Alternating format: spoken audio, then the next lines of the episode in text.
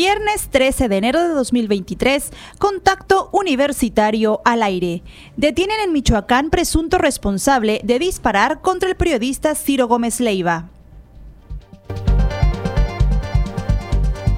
Académicos, de Chile concluyeron pasantía en la UADI, finalizaron también un interesante proyecto del que tendremos los detalles.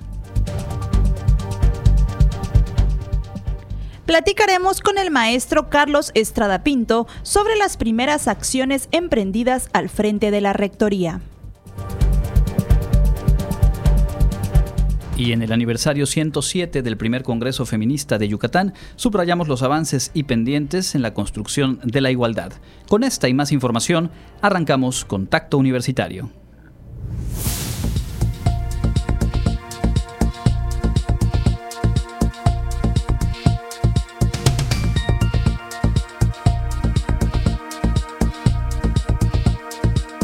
Contacto Universitario. Nuestro punto de encuentro con la información.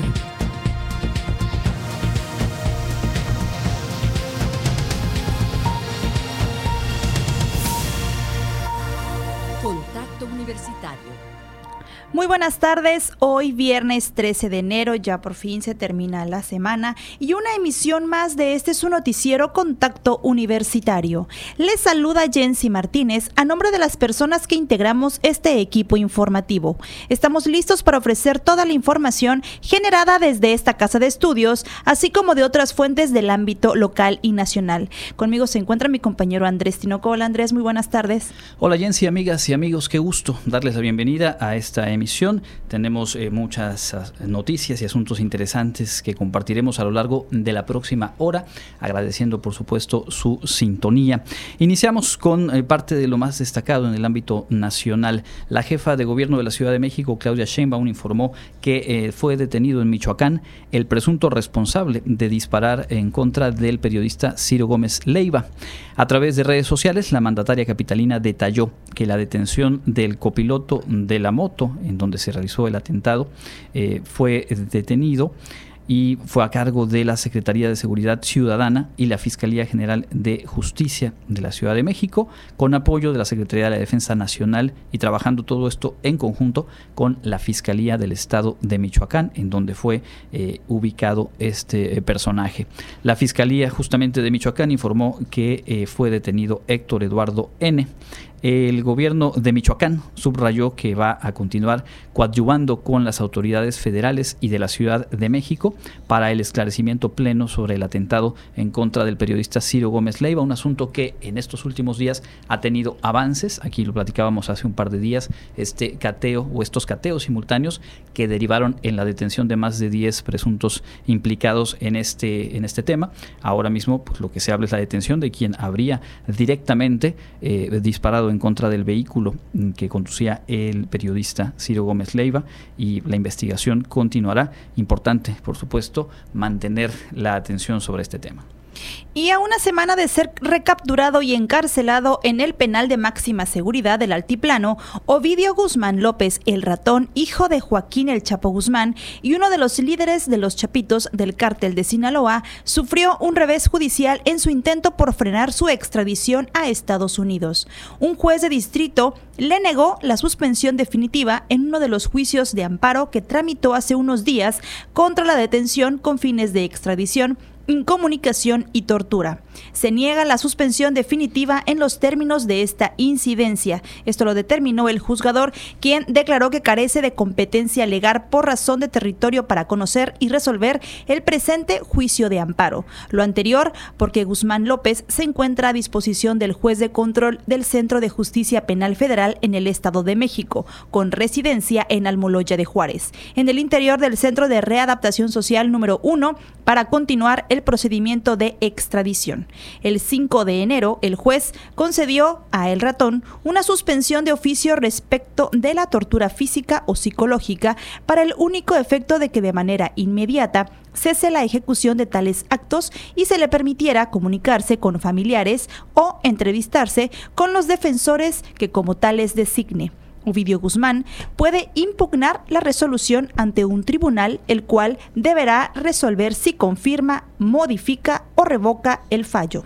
Y pues sí, como lo decíamos, eh, al dar a conocer el operativo que obtuvo la detención, la recaptura de Ovidio Guzmán, es un tema que ahora está en el terreno eh, jurídico, que puede tener diferentes momentos y en donde, como lo sabemos bien, una parte de las estrategias de defensa justamente se desahoga a través de los medios de comunicación, a través de la información que desde el equipo de defensa se pueda poner a circular. Lo importante aquí pues es dar seguimiento en la manera en la que el gobierno eh, federal va a atender la solicitud de extradición del gobierno de los Estados Unidos. Recordar que se detiene justamente por esa razón. Existe una orden de captura con fines de extradición, la cual finalmente se eh, ejecutó hace unos días y comienza, como se explicó en su momento en voz de Marcelo Ebrard, el canciller de nuestro país, el proceso, el procedimiento que puede tardar algo así eh, como hasta 60 días y quizá más. En el caso de eh, Joaquín Guzmán Loera, el Chapo Guzmán, después de su recaptura,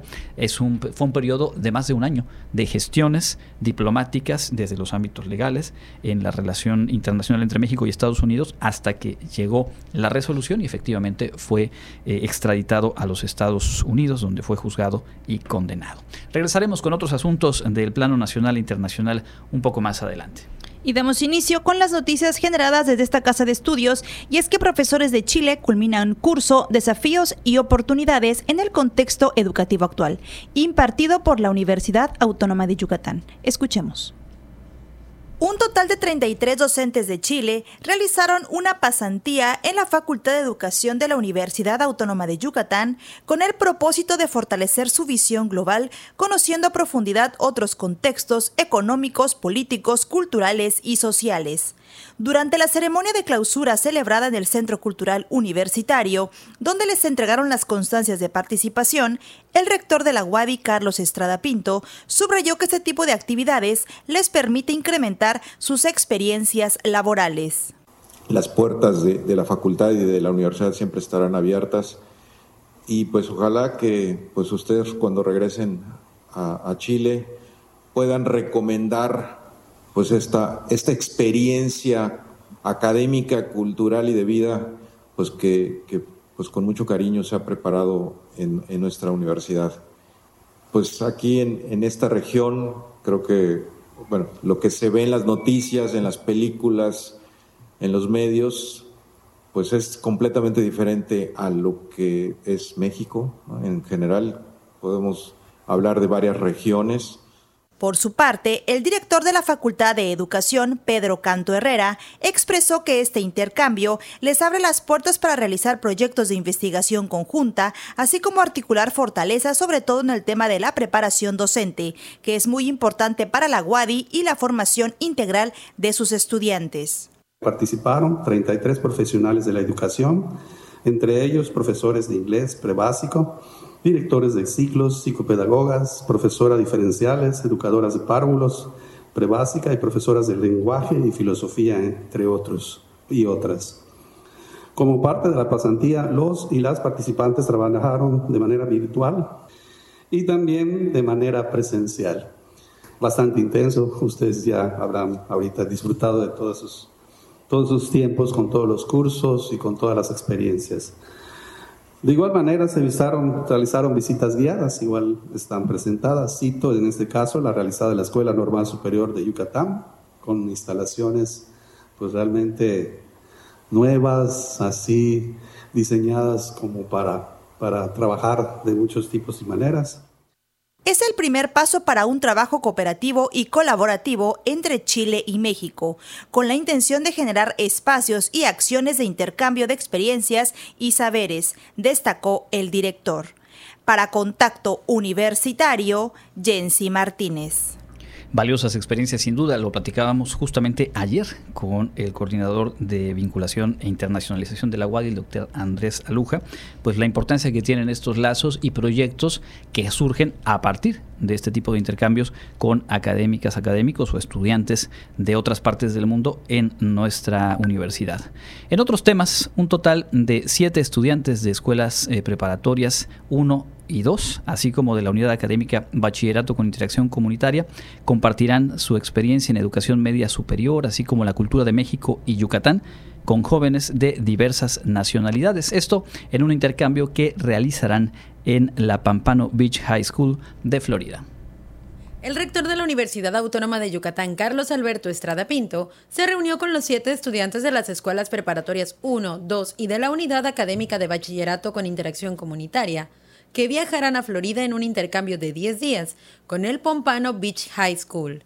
Los felicitó por ser parte de esta experiencia que dijo les abre las puertas para intercambiar ideas con jóvenes de países como Nepal, Indonesia, Egipto, Francia, Alemania, Suiza y México, entre otros. Siempre este tipo de experiencias le cambian la vida a uno, ¿no? O sea, yo creo que los que hemos tenido la oportunidad de salir al extranjero, pues te marca mucho para, tu vida, ¿no? Y, bueno, y si además van a tener la, la oportunidad de interactuar con jóvenes de otras nacionalidades, o sea, va a ser ahí mucho mejor, ¿no? Los jóvenes explicaron que durante estos días realizarán una presentación de México y Yucatán, además un showcase donde bailarán jarana y contarán una leyenda maya, mientras que en un stand exhibirán dulces típicos, juegos tradicionales y vestimenta mexicana. También tendrán oportunidad de asistir a un juego de la NBA y podrán convivir con la familia que les dará alojamiento. El coordinador general de Cooperación e Internacionalización de la UADI, Andrés Aluja Schunemann, recordó que en 2021 12 estudiantes de nivel medio superior tuvieron la oportunidad de participar en el primer intercambio. Este sería el segundo y son siete los estudiantes que viajarán. Para nosotros como, como universidad, su participación en este evento es eh, muy importante porque bueno, es un paso adicional a que podamos eh, eh, ofrecer a los estudiantes de educación media superior experiencias de internacionalización y que pues esto les va a cambiar mucho su vida, su eh, visión. El grupo que saldrá el próximo 18 de enero está conformado por Natalia Guadalupe Ojeda Azul y María Guadalupe Rubio Ríos de la Escuela Preparatoria 1. Jimena Vázquez Montero, Mariana Ortiz Pérez y Daniel David Dorantes Lara de la Escuela Preparatoria 2 y también Vanessa Gabriela Cámara Cushim y Miriam Melina Novelo Burgos de la UABIC. Para Contacto Universitario, Karen Clemente.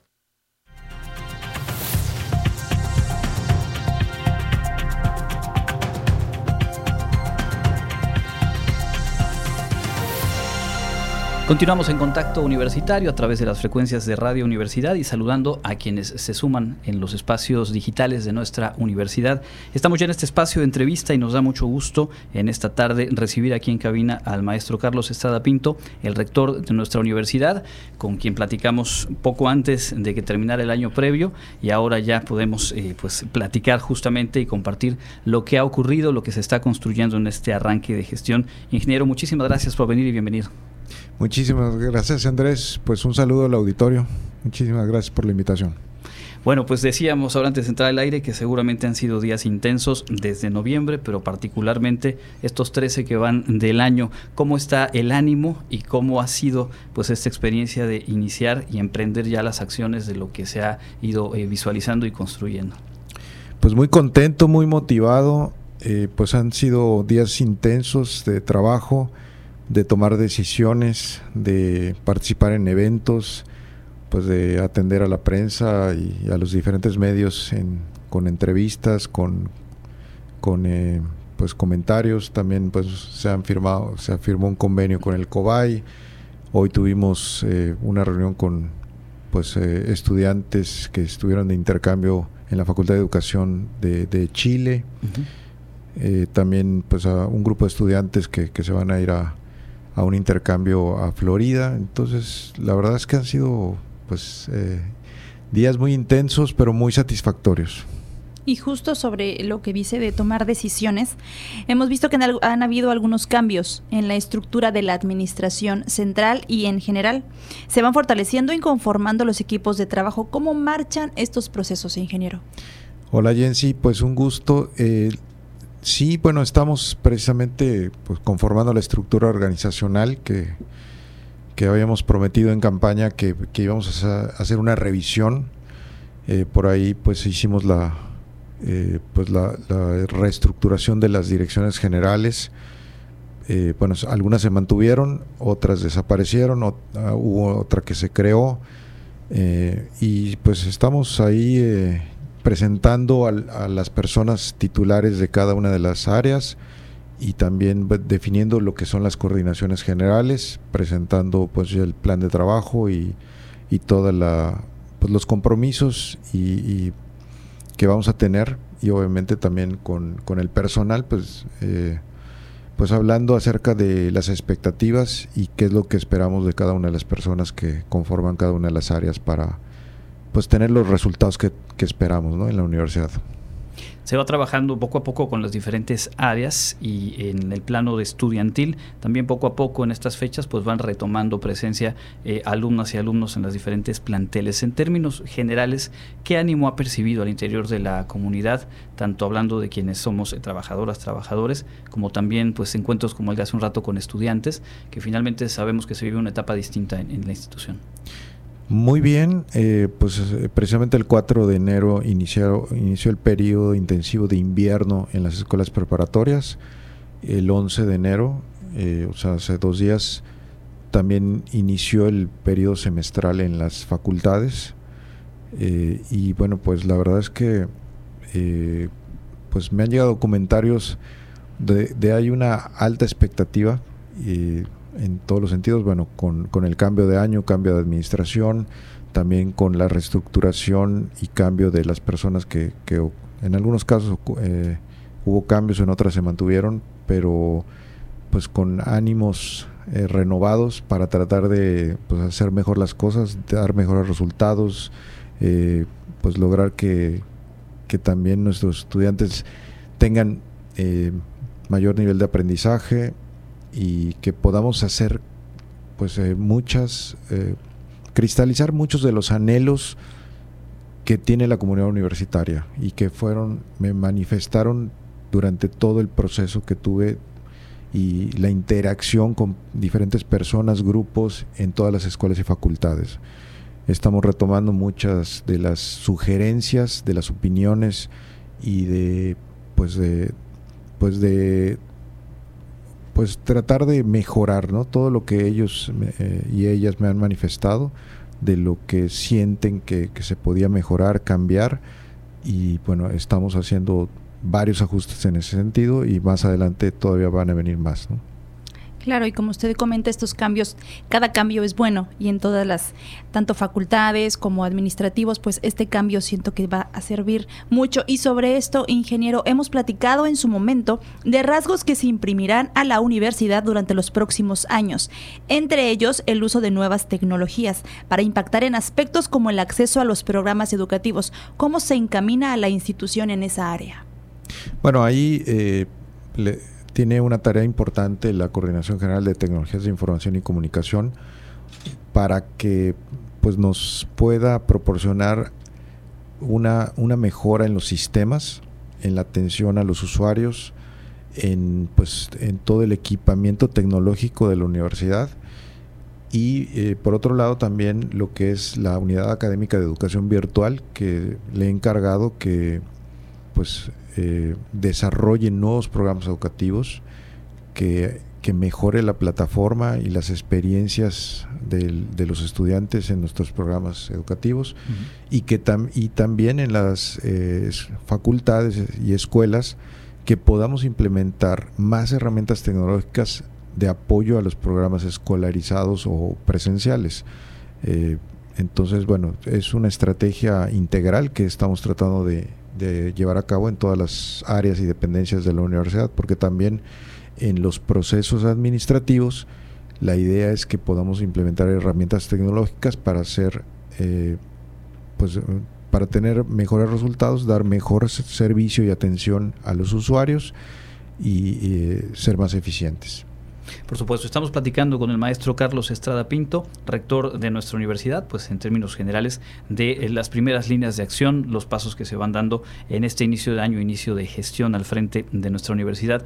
Entre otras cosas, también ha destacado, tanto en las fechas previas a la toma de posesión, en la toma de posesión misma, la importancia de la vinculación y reforzar la presencia internacional de la UADI, la recepción de estudiantes, el posicionarse en varios temas en los cuales ya ejerce un liderazgo, pero tiene mucho más por alcanzar justamente como, como un punto de referencia en, algunos temas. ¿Cuáles acciones se están emprendiendo ya en, esta área?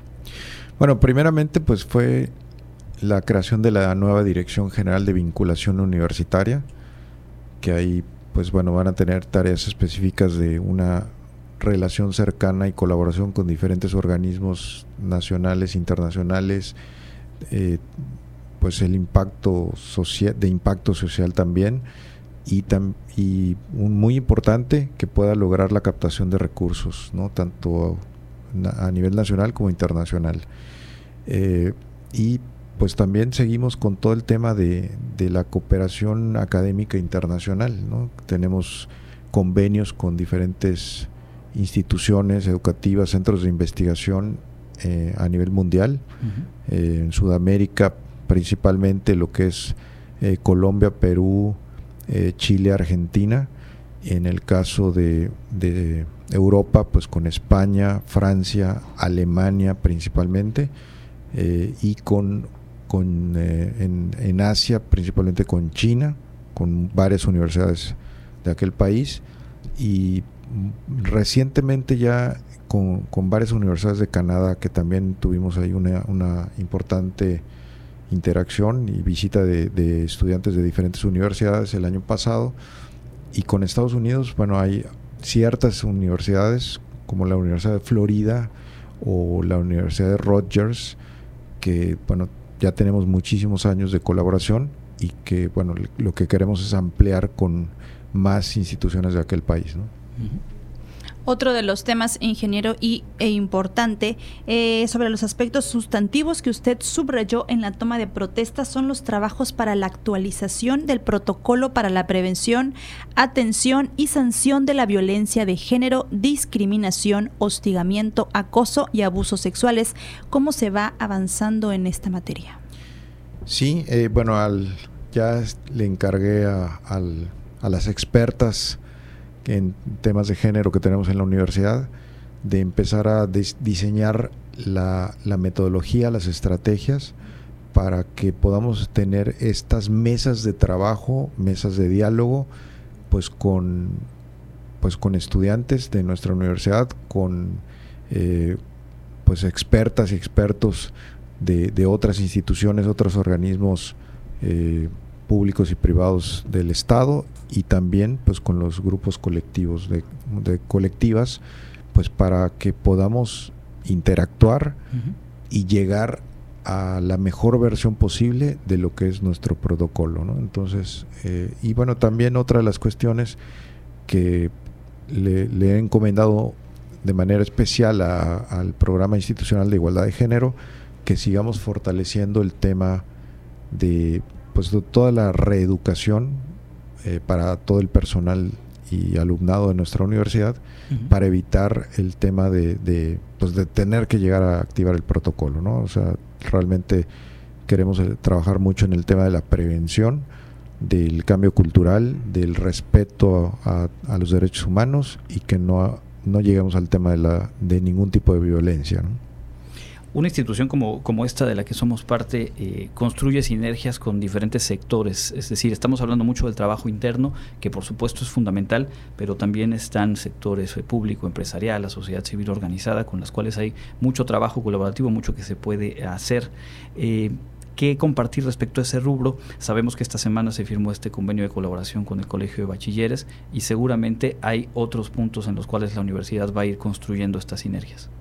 Sí, efectivamente, para nosotros es muy importante ese tipo de relaciones, convenios, acuerdos que tenemos con diferentes organismos públicos, privados del sector social, eh, es sumar fortalezas, eh, compartir eh, experiencias, estrategias, obviamente cada uno de los organismos con pues con su misión, con sus objetivos, con su personal, pero bueno, con, como tú bien dices, eh, con esta suma de esfuerzos, con las sinergias, pues podemos tener mejores resultados y obviamente complementarnos para pues todas las tareas en la parte académica, de investigación, de vinculación y sobre todo eh, mucho en, en, la parte educativa, ¿no? de lograr eh, pues transformar vidas de las personas que, estamos formando y que puedan ser los ciudadanos y ciudadanas que, necesitamos en este país y el mundo.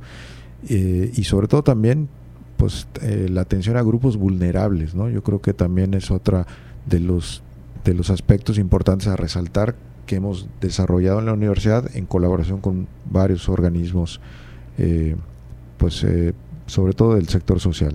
Ingeniero, eh, algo que se ha destacado incluso en la manera en la que se, se difundió en los medios de comunicación, su toma de protesta, el mensaje, pues es un rasgo de liderazgo humanista y algo que quienes hemos interactuado con usted reconocemos y que además hizo manifiesto en el propio mensaje eh, refiriéndose a su familia. ¿Cómo, ¿Cómo compaginar esto y de qué manera pues se va viviendo también esta etapa en donde las responsabilidades crecen, por supuesto, y el apoyo y el respaldo que, sabemos es fundamental viene precisamente de, ese núcleo? Pues sí, realmente pues ahí el soporte familiar es para mí es fundamental, muy importante, aunque ahora últimamente les he tenido que dejar, dedicar menos tiempo, pero siempre hay que buscar el espacio, el momento para convivir y pues es siempre tener el soporte y el amor de, pues de, los integrantes de la familia, mi familia directa, mis hijos, mi esposa y pues obviamente también mi, pues mis padres, mis primos, tíos. Eh, la verdad es que eh, soy muy afortunado porque tenemos una familia muy unida y pues ahora pues entienden y comprenden que pues que esta responsabilidad me lleva más tiempo de lo que eh, me representaban los cargos anteriores, que de por sí también eran, eran complicados, pero, pero bueno, la verdad es que sí trato de buscar siempre esos espacios y momentos para dedicarle a la familia. Ingeniero, antes de terminar, y como ya comentamos al principio, eh, son 13 días los que usted ya lleva en su periodo como rector. ¿Qué mensaje le dirige a la sociedad yucateca? Pues que estamos trabajando para eh, transformar a la, a la, universidad para lograr mejores resultados que pues que, próximamente vamos a anunciar ciertos proyectos, programas para beneficiar no solamente a nuestros estudiantes, sino para toda la comunidad universitaria y, tratar de tener una mayor cercanía con la sociedad en todos los sentidos y que pues pueden contar con, con la universidad eh, la universidad está ahí eh, para ser aliada, para pues que siga siendo el referente educativo de, Yucatán y pues una, una de las universidades más importantes a nivel nacional y con una presencia muy relevante eh, en, el, en la parte internacional y que pues se pueden sentir muy orgullosos y orgullosas de su universidad. Pues ingeniero, la verdad es que se, viven tiempos de entusiasmo y ya nos dio usted lo que ha percibido, lo que nosotros hemos podido también constatar desde el día de la toma de protesta y en general, pues creo que son tiempos muy interesantes, eh, de muchos retos y, creo que la comunidad universitaria eh, está convencida de que, el liderazgo que usted representa pues eh, nos, va, nos va entusiasmando, nos va comprometiendo y pues gracias siempre por estar aquí, lo dijo usted en noviembre. Eh, sabemos que se mantiene esa disposición a platicar con el público de Radio Universidad y es algo que valoramos muchísimo también. Al contrario, yo encantado de estar aquí. Siempre, eh, pues estas entrevistas son, bueno, son muy agradables y pues me gusta mucho compartir con ustedes y con el público, pues todas las ideas y proyectos que tenemos en la universidad. Enhorabuena. El maestro Carlos Estrada Pinto platicando aquí en Radio Universidad. Nosotros vamos a hacer una pausa, tenemos todavía más información al volver. Entra en contacto 99 99 24 92 14 y WhatsApp 99 99 00 22 22.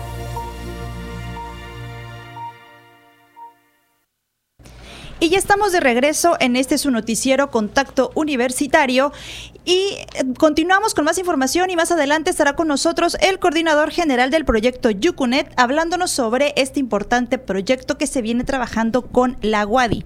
Entre otros temas, hoy es el Día Mundial de la Lucha contra la Depresión y es que 8 de cada 10 personas pasarán por un periodo de depresión en alguna etapa de su vida esto lo informó el doctor Salvador Guerrero Chiprés, presidente del Consejo Ciudadano para la Seguridad y Justicia de la Ciudad de México. Según la organización, esta enfermedad puede originarse por la pérdida de seres queridos, angustia económica o fractura en las relaciones emocionales y puede devenir en la tentativa de suicidio de quien la padece. De acuerdo con el doctor, la depresión no se supera solamente con fuerza de voluntad, como muchos creen, sino que requiere un tratamiento exacto y oportuno.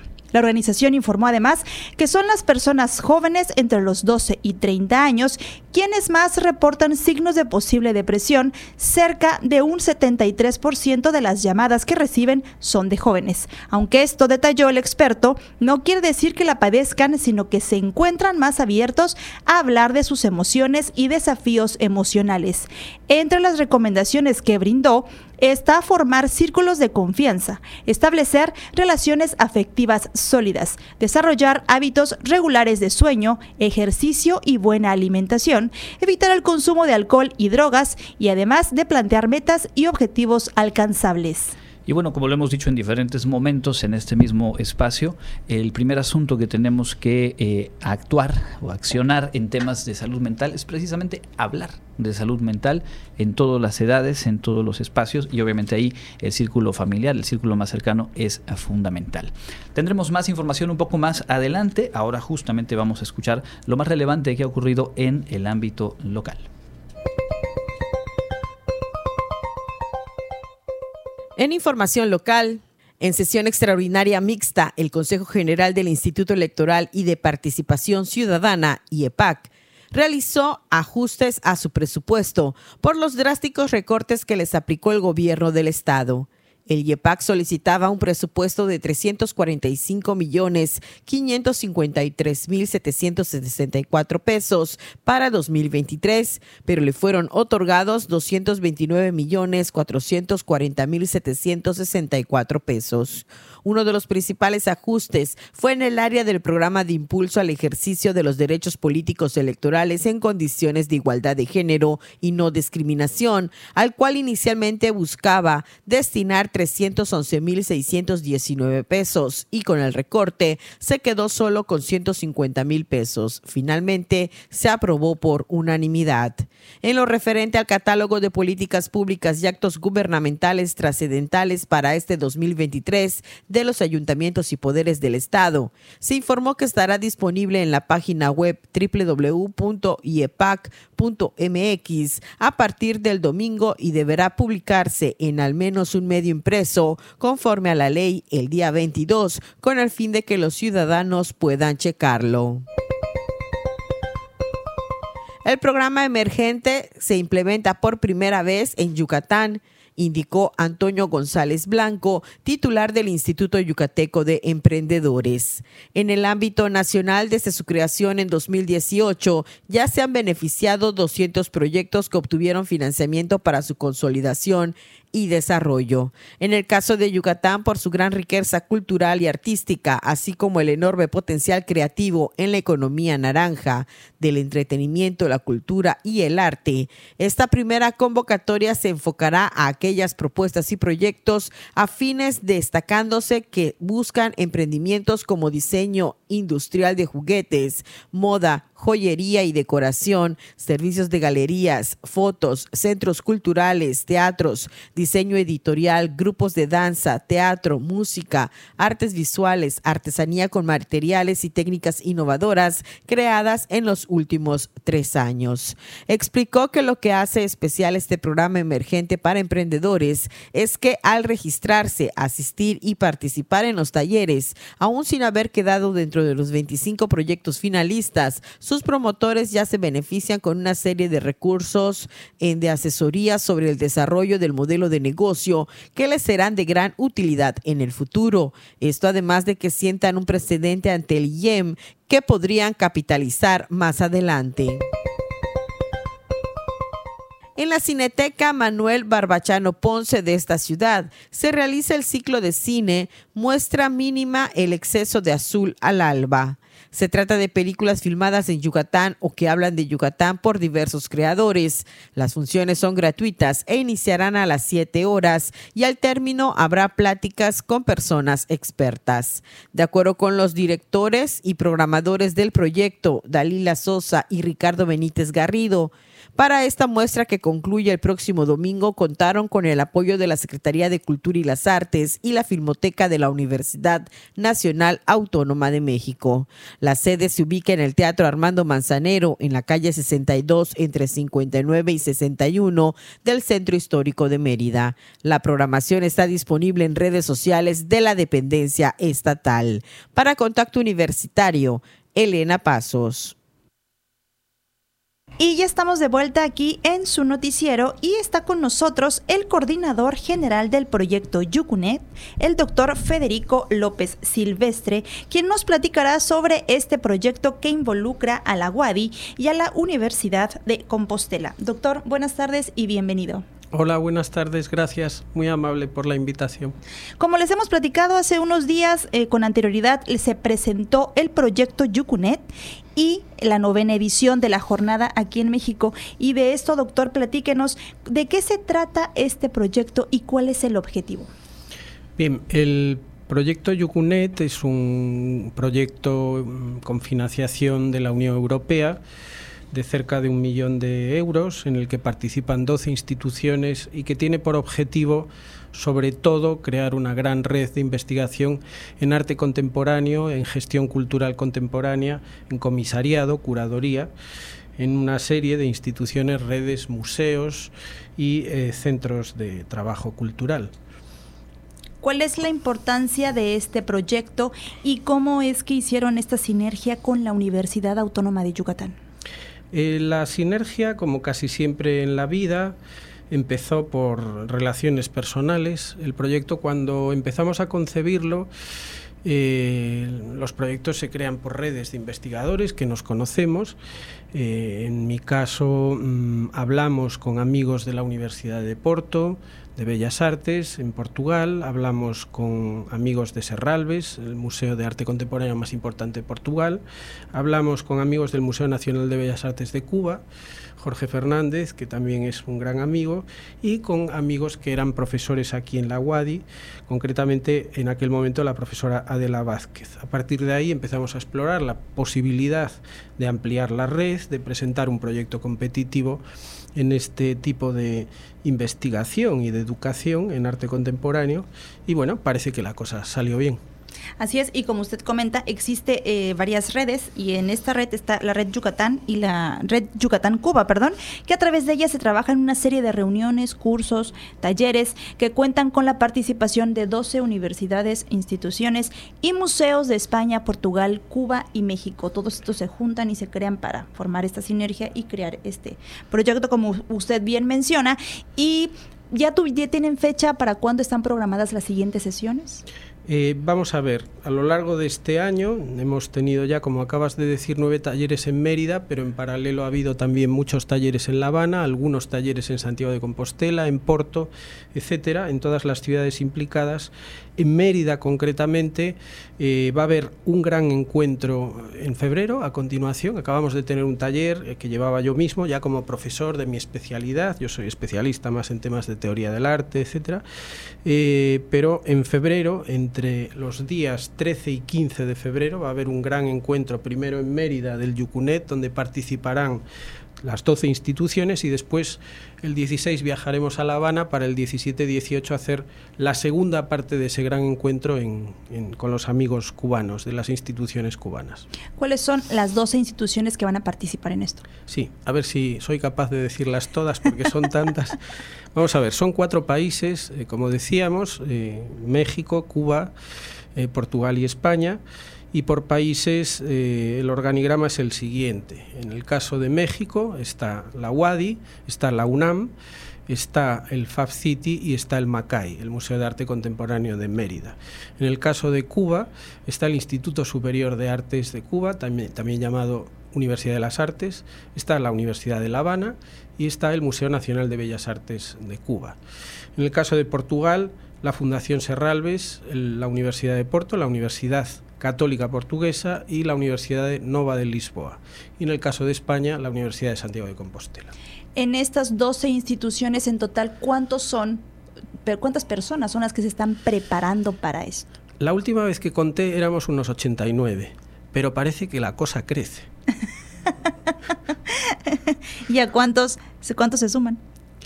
Pues no sé, debemos andar ya por el orden de 100 personas que han colaborado de un modo u otro en esta, en esta red del Yucunet. Por otro lado, es normal, son proyectos muy grandes, muy ambiciosos. Se trata, entre otras cosas, de crear dos maestrías, una en Cuba, otra en México. Eh, en materias relativamente nuevas, con un concepto que creo que es interesante comentar, que es el de la educación expandida.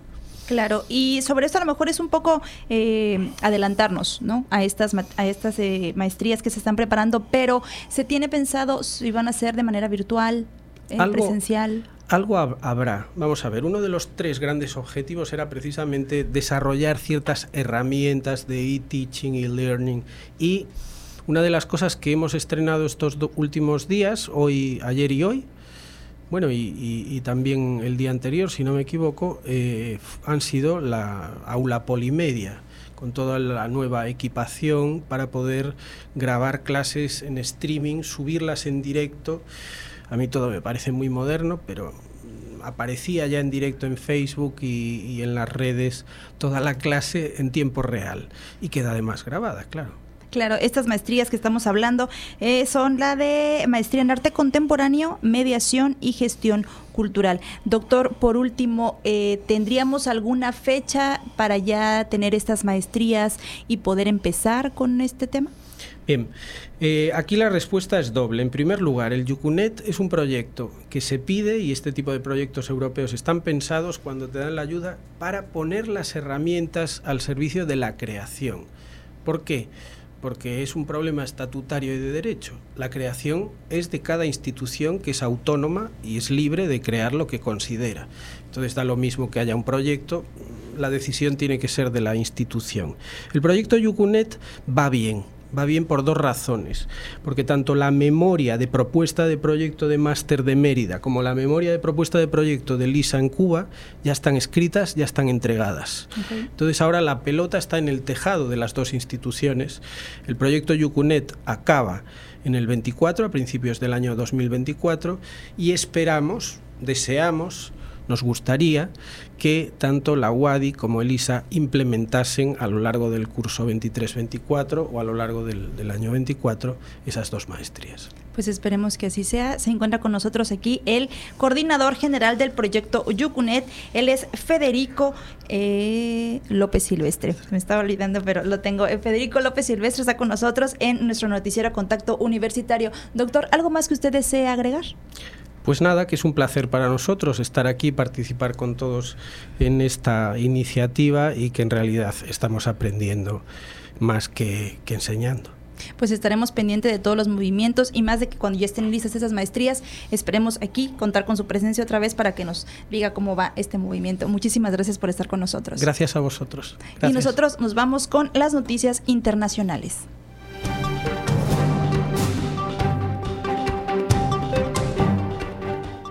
En el ámbito internacional, Estados Unidos ha recolectado 510 reportes de objetos voladores no identificados, muchos de ellos en espacios aéreos de importancia militar. Aunque no existe evidencia de que sean extraterrestres, los objetos siguen siendo una amenaza, dijo el gobierno en un reporte desclasificado este jueves. El Pentágono abrió el año pasado la Oficina de Resolución de Anomalías, ARO por sus siglas en inglés, la cual se dedica exclusivamente a la recepción y análisis de todos estos reportes de fenómenos no identificados, muchos de los cuales han sido informados por pilotos militares. La oficina colabora con agencias de inteligencia para evaluar más a fondo dichos incidentes. Los eventos siguen ocurriendo en espacio aéreo restringido o delicado, lo que pone de relieve posibles preocupaciones en cuanto a la seguridad de vuelos o actividades de recolección enemigas, dijo la Dirección de Inteligencia Nacional OTNI, por sus siglas en inglés, en su reporte de 2022. La versión confidencial del reporte aborda cuántos de estos objetos se encontraron cerca de lugares en donde operan plantas nucleoeléctricas o se almacenan armas nucleares. La Oficina de Anomalías del Pentágono también debe incluir objetos no identificados, ya sean submarinos, aéreos o espaciales, o cualquier cosa que se mueva entre esos tres elementos, lo que podría significar una nueva amenaza. La OTNI indicó en su documento que las tareas para ponerle fin al estigma de presentar un reporte y para enfatizar que los objetos podrían representar una amenaza contribuyeron al aumento de avistamientos.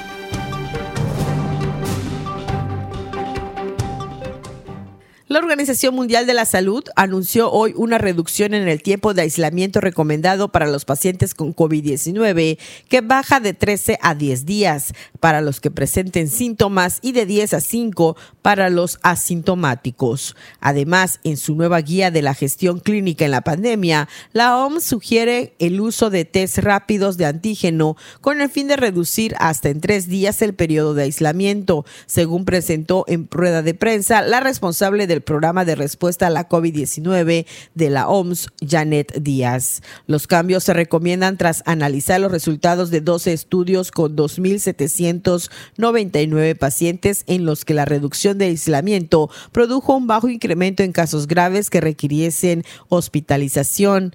En el apartado de terapias recomendadas, el único cambio es la expansión del uso recomendado del medicamento antiviral Paxlovid, cuyo uso desde ahora también se considera una opción para mujeres embarazadas o lactantes con COVID-19. Para Contacto Universitario, Elena Pasos.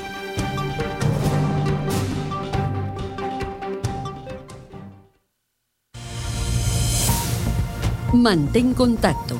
Escúchanos en línea en wadi.mx, diagonal radio-universidad y en Facebook, diagonal radio Wadi. 14 horas con 50 minutos. Continuamos en esta emisión de viernes de Contacto Universitario. Muchas gracias por estar en sintonía. Ya lo decíamos eh, hace un rato, hoy se conmemora el Día Mundial de la Depresión. Hablábamos un poco acerca de este tema, de las herramientas que desde diferentes ciencias pues nos ponen al alcance. Pero también hay otra conmemoración importante, muy valiosa el día de hoy. Es que justamente hoy 13 de enero se cumplen 107 años del inicio del primer Congreso Feminista de Yucatán.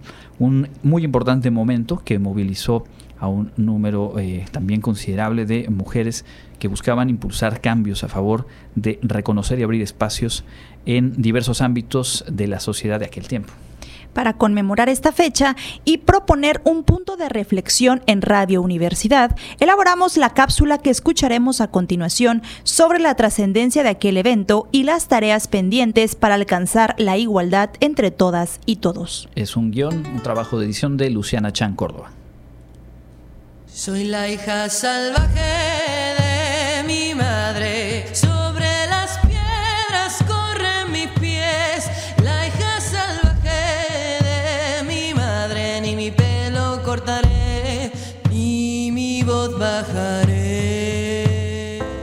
1946 que en México se otorgó de manera oficial la plena ciudadanía a las mujeres. Sin embargo, la lucha por este reconocimiento tiene sus orígenes tiempo atrás.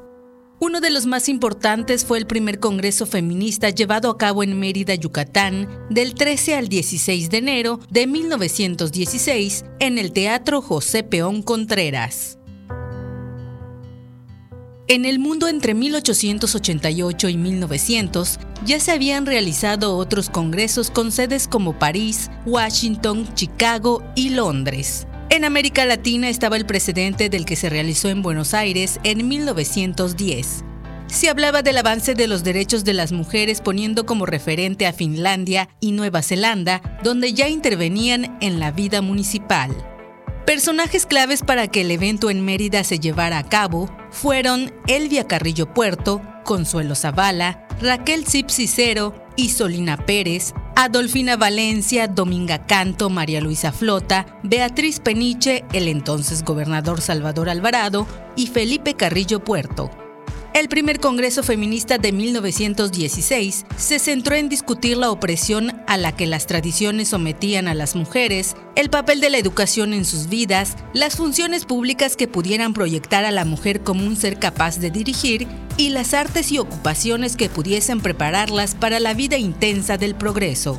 En México, el anhelado derecho a voto para las mujeres llegó casi cuatro décadas más tarde, en 1946. Mujer maíz, mujer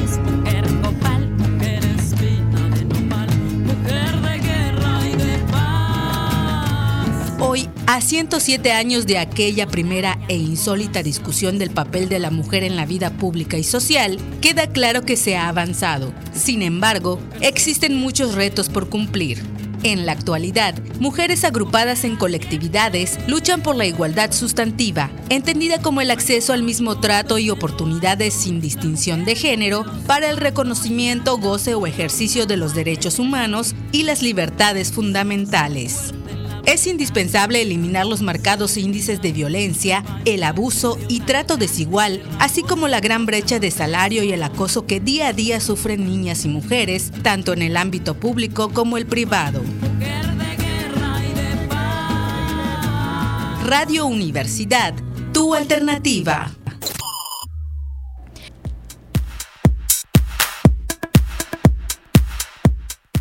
¿Qué tal amigos? Enseguida les presento la agenda universitaria.